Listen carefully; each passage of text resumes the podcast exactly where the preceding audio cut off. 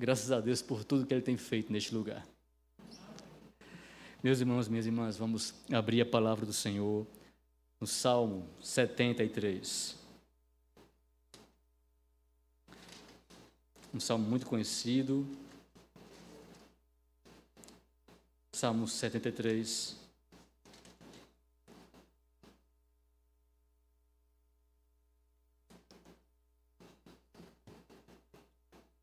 Amém. Vamos ficar de pé, vamos fazer uma leitura.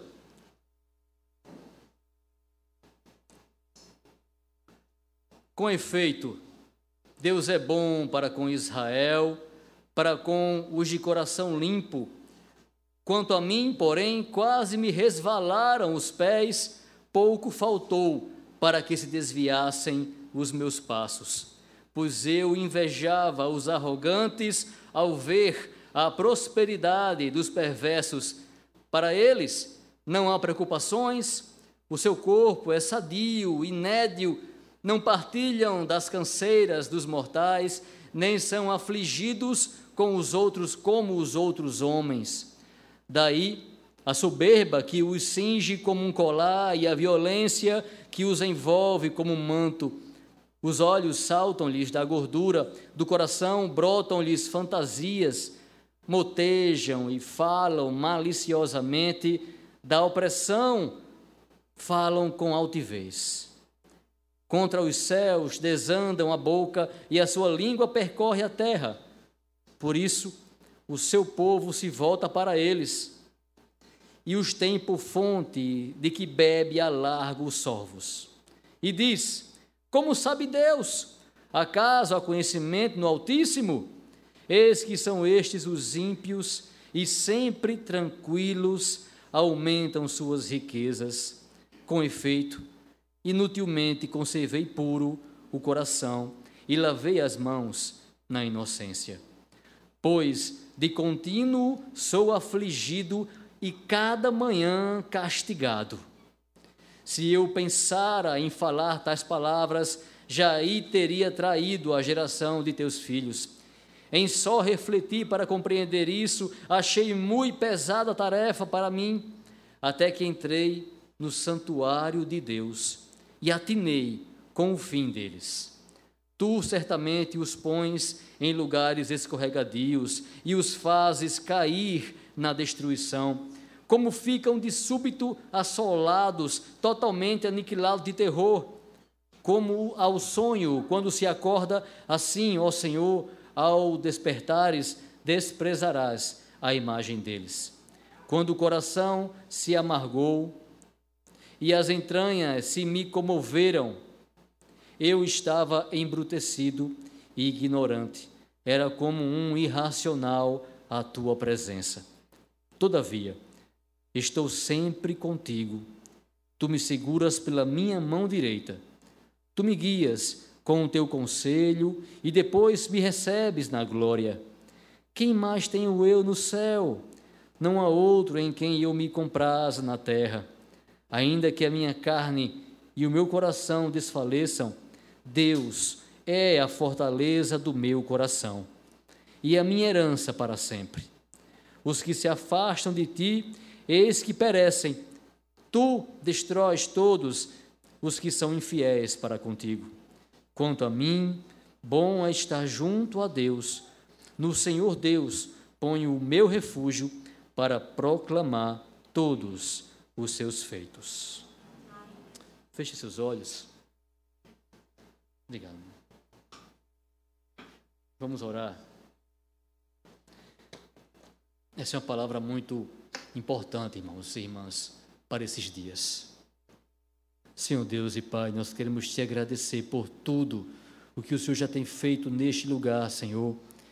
Nós te louvamos e te agradecemos por este culto, Senhor, em que realmente, como foi lido no começo, nós nos alegramos, nosso coração se alegra quando te buscamos, Senhor. Quando te invocamos, Senhor, quando cantamos a Ti. Agora, nesse momento, haverá uma narrativa sobre as tuas maravilhas, Senhor. Em nome de Jesus te peço, continua abençoando cada um de nós. Tem misericórdia de mim, que sou fraco, Senhor. sou apenas um vaso de barro, mas nós sabemos do tesouro que nós temos, Senhor, que o Senhor tem colocado em todos nós. Em nome de Jesus, glorifica o teu santo nome, glorifica o santo nome do teu filho Jesus. Abençoa o teu povo, edifica o teu povo, Senhor. É que eu te peço, em nome de Cristo amado. Amém, Senhor. A igreja pode sentar. Meus irmãos, em nossos dias, muitas, muitas pessoas, mas não apenas os outros, nós também, às vezes, queremos desanimar, ficar com algum desânimo, sem querer orar, sem querer ler a Bíblia, estudar a Bíblia, sem querer ouvir a mensagem do pregador, sem querer vir ao templo, sem querer, sem vontade. Os muitos sofrimentos, os muitos cansaços, as angústias, os desejos não atendidos, às vezes fazem isso com o crente. E ele começa a desfalecer, e ele diz: Ah, eu não tenho mais vontade de ir à casa do Senhor, porque nada está dando certo. Nada. Nada certo. Eu vou ficar em casa, vou ficar no quarto. Eu não vou orar, eu não vou ler a Bíblia, eu vou ficar assim mesmo como eu estou. Asaf era contemporâneo de Davi, e está lá no primeiro livro de Crônicas a respeito dele, e que Davi convoca os levitas, ele era levita, ele servia a Deus no santuário do Senhor, e Davi convoca os levitas, e dentre eles institui Asaf como o chefe dos levitas, que deveriam servir ali diante da arca do Senhor, fazendo, celebrando, louvando, exaltando o nome do Senhor. Esse homem que servia a Deus, que tinha esse ofício, o ofício de adorar a Deus, foi esse homem que estava tão desanimado. Às vezes o crente fica assim, desanimado. Mas Asaf estava errado e nós também estamos errados quando ficamos assim, irmãos, independentemente das circunstâncias. Ele era um homem que buscava conservar o seu coração puro, as suas mãos ele lavava na inocência, ele se preocupava com a vida de santidade, com a vida que obedece a Deus, que leva a Deus a sério. Ele era um homem de Deus, um homem de Deus. Mas, em certo momento, ele se questiona: será que valeu a pena? Será que vale a pena me esforçar tanto para buscar a Deus? Será? Porque realmente nada está dando certo. Pelo texto você consegue inferir as queixas que ele tinha e o que é que não dava certo com ele. Ele dizia que sofria o dia inteiro e toda manhã ele era castigado. Ele dizia não, ele pensava isso. Na cabeça de Asaf, ele sofria continuamente e toda manhã Deus o castigava. Era, eram esses os pensamentos de Asaf. Asaf se queixava provavelmente porque não tinha riquezas, porque ele estava cansado, cheio de canseiras, porque as pessoas zombavam dele, porque ele não conseguia exercer liderança, as pessoas não davam ouvidos a ele. Provavelmente, ele estava passando por cada uma dessas situações. Falta de dinheiro, talvez não tivesse saúde, não tivesse saúde, como alguns hoje não têm, como muitos irmãos não têm. Esse era Zaf. Sem dinheiro, zombado, sem saúde, cansado, com problemas.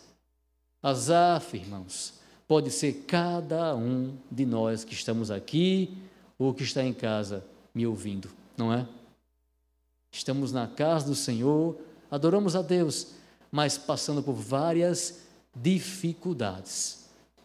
E ele, ele começa a olhar para as pessoas do mundo, as pessoas que não temiam a Deus, as pessoas que não obedeciam a Deus, que não adoravam a Deus, que não faziam parte do, do povo do Senhor.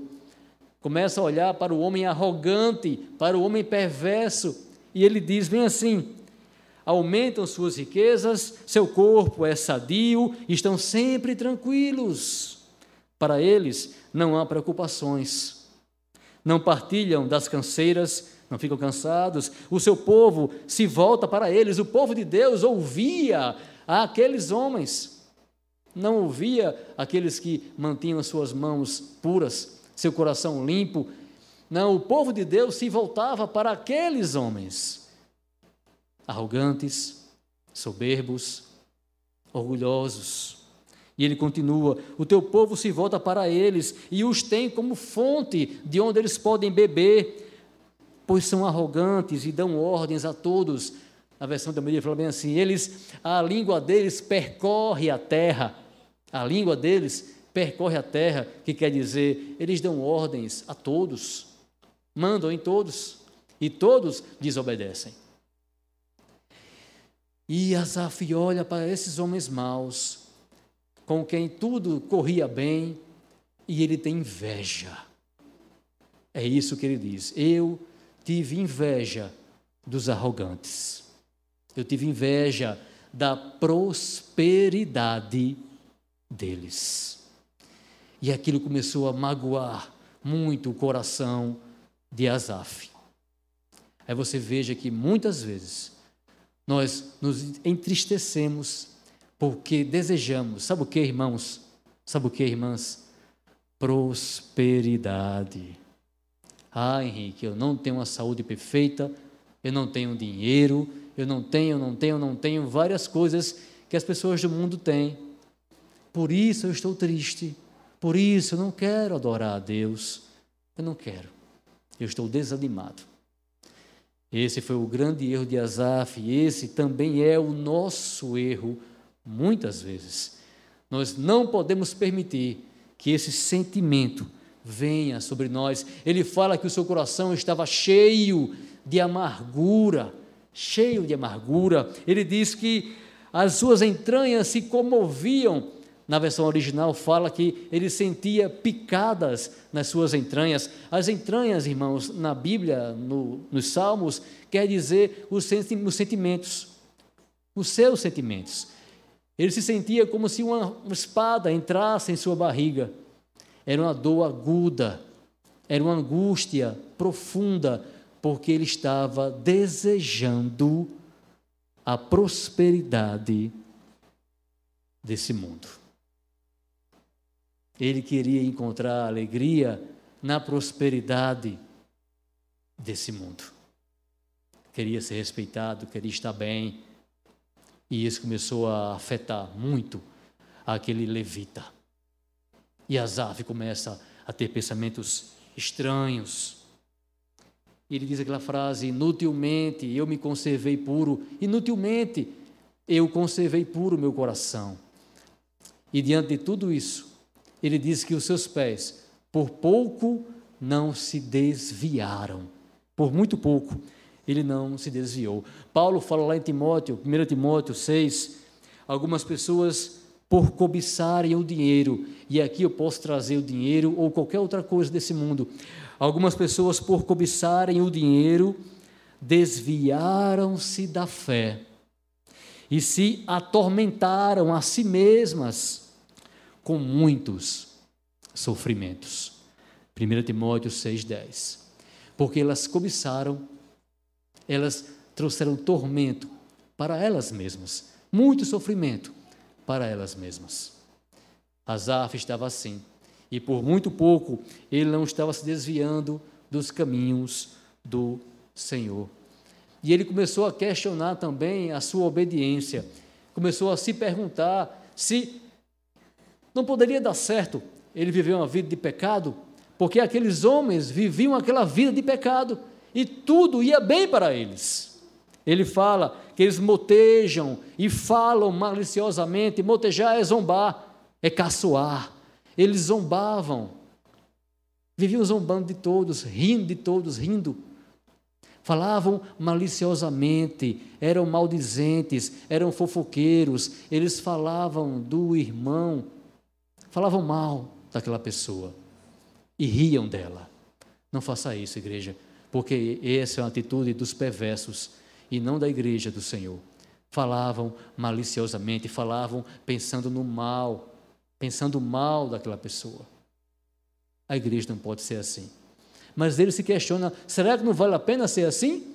Porque eles fazem isso e tudo vai bem para eles. Falavam mal do próximo, falavam mal de Deus. Eles diziam: como é que Deus sabe? Como Deus pode saber? Na versão original fala bem assim: como é que Deus pode saber o que eu tenho feito? Eu faço, faço e faço e nada vai acontecer comigo. Eu saio impune sempre. Como é que Deus pode saber? Eu vou fazer aqui, ninguém vai ver. Eles oprimiam as pessoas, oprimiam de várias formas. E se confiavam no fato de que Deus não ia saber aquilo. Mas sabe por que eles pensavam isso? Porque, por mais que eles agissem mal, nada de ruim acontecia a eles.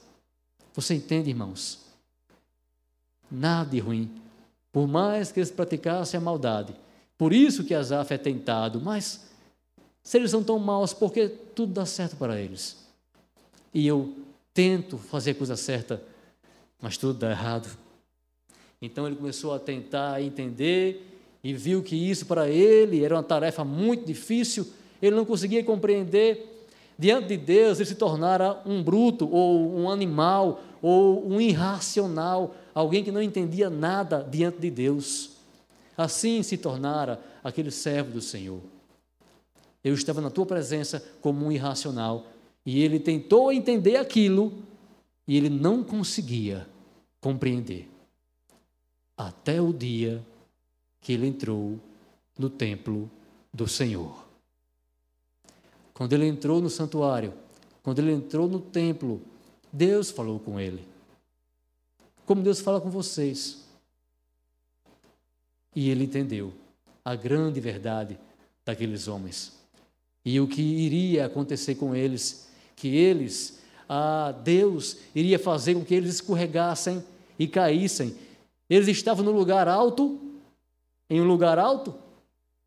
Eles eram líderes, eles ordenavam, eles faziam e aconteciam, mas Deus ia fazer com que eles escorregassem e caíssem. Ele entendeu aquilo. Ele entendeu que um dia Deus, como se acordando de um sonho, iria resolver tudo aquilo. E iria castigar e destruir toda aquela maldade. Não se engane, cada um vai responder diante de Deus pelos seus atos. Por mais que a injustiça prospere, aparentemente, por mais que você veja esse país triste e sempre corrupto, não importa a ocasião. Se eu tiver que furar, furar a fila para roubar a vacina, eu vou furar sempre, não importa a ocasião. É um país corrupto. E você se pergunta, meu Deus, quando o Senhor vai exercer a justiça? Quando o mal terá fim? Haverá um fim, irmãos. Mas nós temos que ter paciência. E temos que perseverar em manter a mão limpa e o coração puro diante do Senhor. Temos que perseverar em um pensamento muito importante. Eu tenho que entender, eu tenho que entender que o Senhor, Ele está comigo. E foi isso que ele entendeu também ele chegou no santuário, ele viu que, apesar deles serem ah, aparentemente, temporariamente felizes, eles um dia seriam destruídos. Deus iria destruir o mal. Aqueles homens entregues ao pecado, entregues à maldade, que fazia mal para todos e zombavam até de Deus, um dia eles iriam achar a paga pela sua maldade. Mas ele não descobre só isso ele descobre algo maravilhoso. E é isso que você deve entender, e eu também devo entender, para que nenhum de nós venhamos a pensar essas coisas. Porque tudo isso, tudo isso, Asaf ele não falou, ele pensou. Tudo isso ele pensou. Ele disse que se, se ele tivesse falado aquilo, ele teria traído os filhos de Deus ele teria traído a seus irmãos. Como assim, Henrique? Como ele poderia trair a igreja, na verdade Israel? Sabe por quê? Porque Israel sempre sofreu. O povo de Deus sempre sofreu perseguição, luta, irmão, irmã, luta, cansaço, sempre, pouco conforto, morando em barracas, não importa, inimigo te perseguindo. Se ele falasse aquelas palavras que ele tinha pensado, ele teria traído a Moisés, teria traído a Abraão, Sara, teria traído a Davi, seu contemporâneo, que passou por tantas lutas, tantas lutas. Mas o Senhor livrou o seu povo de todas elas. É por isso que ele diz: se eu tivesse falado isso, isso que eu pensei, eu teria traído a teus filhos, meu Deus. Mas ele não falou. Asaf não fez isso. Deus falou com ele antes e fez ele compreender o que é mais importante, meus irmãos e minhas irmãs. E é essa a mensagem principal que o Senhor quer deixar para vocês. O mais importante, você precisa compreender. É muito bom ter prosperidade, claro que é bom, é bom ser abençoado por Deus com as coisas desse mundo, dessa terra. Mas se você não tem isso, você não pode esperar receber isso de Deus para poder vir aqui adorá-lo, ou na sua casa ler a Bíblia, ou orar a Deus. Não espere. Quando eu for abençoado, aí eu vou adorar. Não faça isso. Não cometa esse erro. Adore-o hoje na provação. Adore hoje na falta de dinheiro, na falta de saúde. Adore hoje, porque você é povo de Deus. E essas coisas são boas, mas elas não são, não é, não é essencial. Isso não é essencial. Isso não é o mais importante. O mais importante, aí Asaf diz, é porque eu estou sempre contigo. Quando eu entrei no santuário, eu percebi, eu estou sempre contigo, Senhor. O que ele está dizendo é que o Senhor está sempre com ele. O Senhor está sempre com você. Não importa qual seja a ocasião, o Senhor está conosco. E foi isso que Azar fez ele entender. Não importa o sofrimento, o Senhor está conosco. Nós gostamos de pensar o seguinte, e o, e o judeu também pensava isso: se alguém é rico, é porque Deus o ama e Deus tem abençoado aquela pessoa. Se eu sou pobre, é porque Deus não me ama tanto assim. Isso é um erro muito grande, irmãos. É um equívoco muito grande. Se eu passei no Enem, é porque Deus me ama. Se eu não passei, é porque Ele não me ama tanto assim eu e você, nós temos que pedir a Deus que Ele nos liberte desse pensamento, porque não é assim. Os nossos sofrimentos e os nãos que recebemos não têm nada a ver com o amor de Deus por nós, ou a falta de amor de Deus por nós, na verdade. Você tem que entender que, mesmo debaixo de sofrimento, o Senhor te ama. Você percebe isso? Eu sempre estou contigo, Senhor. Agora eu entendi. Tu me seguras pela minha mão. A imagem aqui, irmãos, é de, de um pai e de um filho caminhando em um deserto. Mas sabe, eles estão de mãos dadas. Estão de mãos dadas, porque se o filho tropeçar, o pai vai estar segurando ele. Você entendeu? Tu me seguras pela minha mão direita. O Senhor segura cada um aqui. Você está sem dinheiro? O Senhor te segura. Está doente? O Senhor é quem te segura pela tua mão direita. Vocês estão caminhando juntos essa jornada até a glória, até o céu, mas você não está caminhando em um deserto sozinho ou sozinha. O Senhor está indo com você, segurando na sua mão. Isso é um poema, está cheio de imagens, e essa imagem eu não posso tirar da minha cabeça, nem agora, nem naquele dia mau. Eu não posso tirar da minha cabeça. O Senhor andando comigo e segurando na minha mão para que eu não caia. Ele diz: O Senhor, com o seu conselho, é quem me guia. É quem me guia. As pessoas desse mundo, irmãos, elas não sabem para onde ir, mas nós, o Senhor, está guiando você.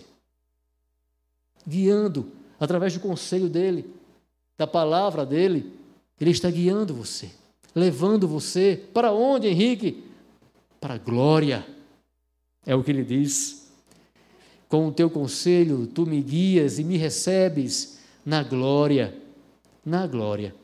Outra interpretação fala que ele recebe, que Deus o recebe e o honra. O honra, não somente na glória, o honra aqui. Aqui. O Senhor tem segurado na mão de cada um dos seus filhos e filhas, de cada um de vocês. E Ele tem guiado vocês até aquele grande dia, irmãos. Mas nós, porque esquecemos isso e olhamos para os desejos do nosso coração, porque desejamos a prosperidade como ele desejou, aí nós ficamos entristecidos com uma profunda amargura, como se uma espada entrasse em nossas entranhas. Um sentimento ruim de abandono, Deus não me ama. Mas não é assim. Não deixe que as ocasiões desse mundo, que a maldade desse mundo venha fazer você perder ou enfraquecer na sua fé. Eu tenho conversado com pessoas que têm sofrido com isso. E eu digo a elas, meu irmão, minha irmã, creia. Creia, peça a Deus que te dê fé e creia. Creia que o Senhor, ele vai, ele vai te ajudar. Era por isso que ele não poderia falar aquelas coisas, porque ele sabia que Deus tinha ajudado Moisés, Davi, Abraão, todo Israel, o Israel que foi fiel, Deus sempre ajudou. Então, como é que ele poderia falar aquelas palavras contra o Senhor e contra seus irmãos? Se fico fraco, Deus é a minha força, Deus é a minha herança, Deus é a nossa riqueza. Quando ele fala Deus é a minha herança, ele está dizendo: olhe, aqueles perversos têm riquezas, mas a nossa riqueza é o Senhor. A nossa herança é o Senhor. Ele é a nossa riqueza. Quando ele diz aquela frase: A quem tenho eu nos céus, senão a ti? Sabe o que ele quer dizer ali? Eu só tenho a ti no céu. E se eu tenho a ti no céu, que mais eu poderia querer desta terra? Se nós temos a Deus no céu, o que mais nós poderíamos querer, meu irmão e minha irmã? Você já tem tudo. Você já tem tudo. Em Jesus Cristo, você já tem tudo. Em Jesus nós temos todas as promessas de Deus, em Jesus temos o sim, o sim de Deus. Nós já temos tudo porque nós já temos o Senhor conosco. Se eu tenho a Ti no céu, o que mais eu posso querer nessa terra? É o que disse Asaf. O porquê nós vamos ficar tristes porque nos falta alguma coisa, igreja, se nós já temos a Deus. Por que ficar triste? Você já tem o Senhor. E ele conclui: Quanto a mim, bom é estar junto do Senhor Bom é estar junto do Senhor e fazer dele o meu refúgio. Os homens que se afastam de Deus serão destruídos, mas eu, eu vou buscar a Deus, vou ficar perto dele e vou fazer dele o meu refúgio quando você estiver se sentindo triste, ameaçado, sozinho, sozinha. Faça de Deus o seu castelo, a sua proteção, o seu amparo. Faça isso. E ele conclui: Eu, eu vou anunciar tudo o que o Senhor tem feito. Eu vou anunciar todas as suas maravilhas. E aí você se lembra do primeiro versículo, que na verdade poderia ser o último, que é a conclusão a qual Asaf chega. Quando ele diz, quando ele se alegra em Deus, quando ele entende que Deus está com ele, ele diz: Ah, eu vou anunciar, eu vou falar de Deus para todos.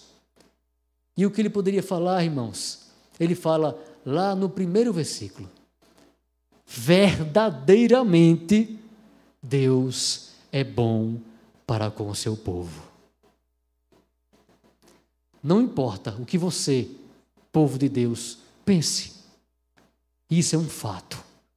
Verdadeiramente Deus é bom para com vocês, para com aqueles que são puros de coração.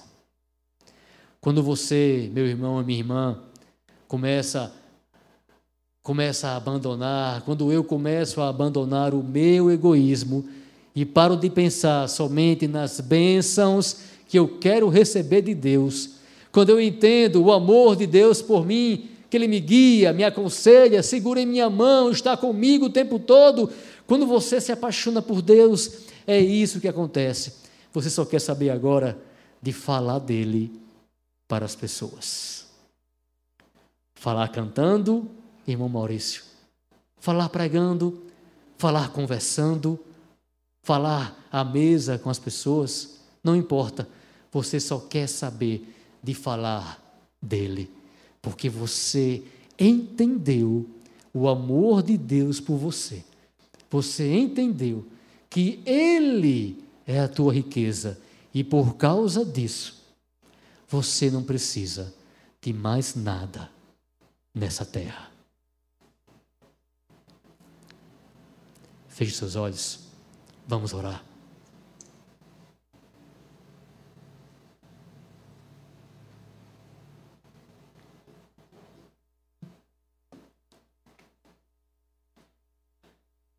Senhor, nós somos pecadores, Senhor, somos fracos, como Asaf era, somos falhos, meu Deus, nossos pensamentos são muitas vezes pequenos, Senhor. Ficamos tristes porque o Senhor às vezes nos diz um não, ou porque o Senhor às vezes não disse sim, não chegou o tempo do sim ainda. Meu Deus, tem misericórdia de nós. Nos ajude, Senhor, a ter um coração firmado e grato e feliz por tua causa. Nos ajude, não nos deixe, não permita que sigamos um pensamento irracional, como um animal em tua presença mas que possamos estar, Senhor, de fato alegres por tua causa. Simplesmente porque nós temos a ti no céu. E o Senhor é a nossa alegria nessa terra. Meu Deus, nos dá essa graça, nos dá essa alegria, esse privilégio de compreender isso, que possamos pedir, orar, sonhar mas que em nenhum momento, Senhor, aquele sonho venha tomar o teu lugar, Senhor. Que ninguém aqui deixe de te adorar, Senhor, de orar a ti, de vir à tua casa, de conhecer a tua palavra, de estar alegre, ter o coração, coração alegre por tua causa. Não deixe que isso aconteça com nenhum de nós.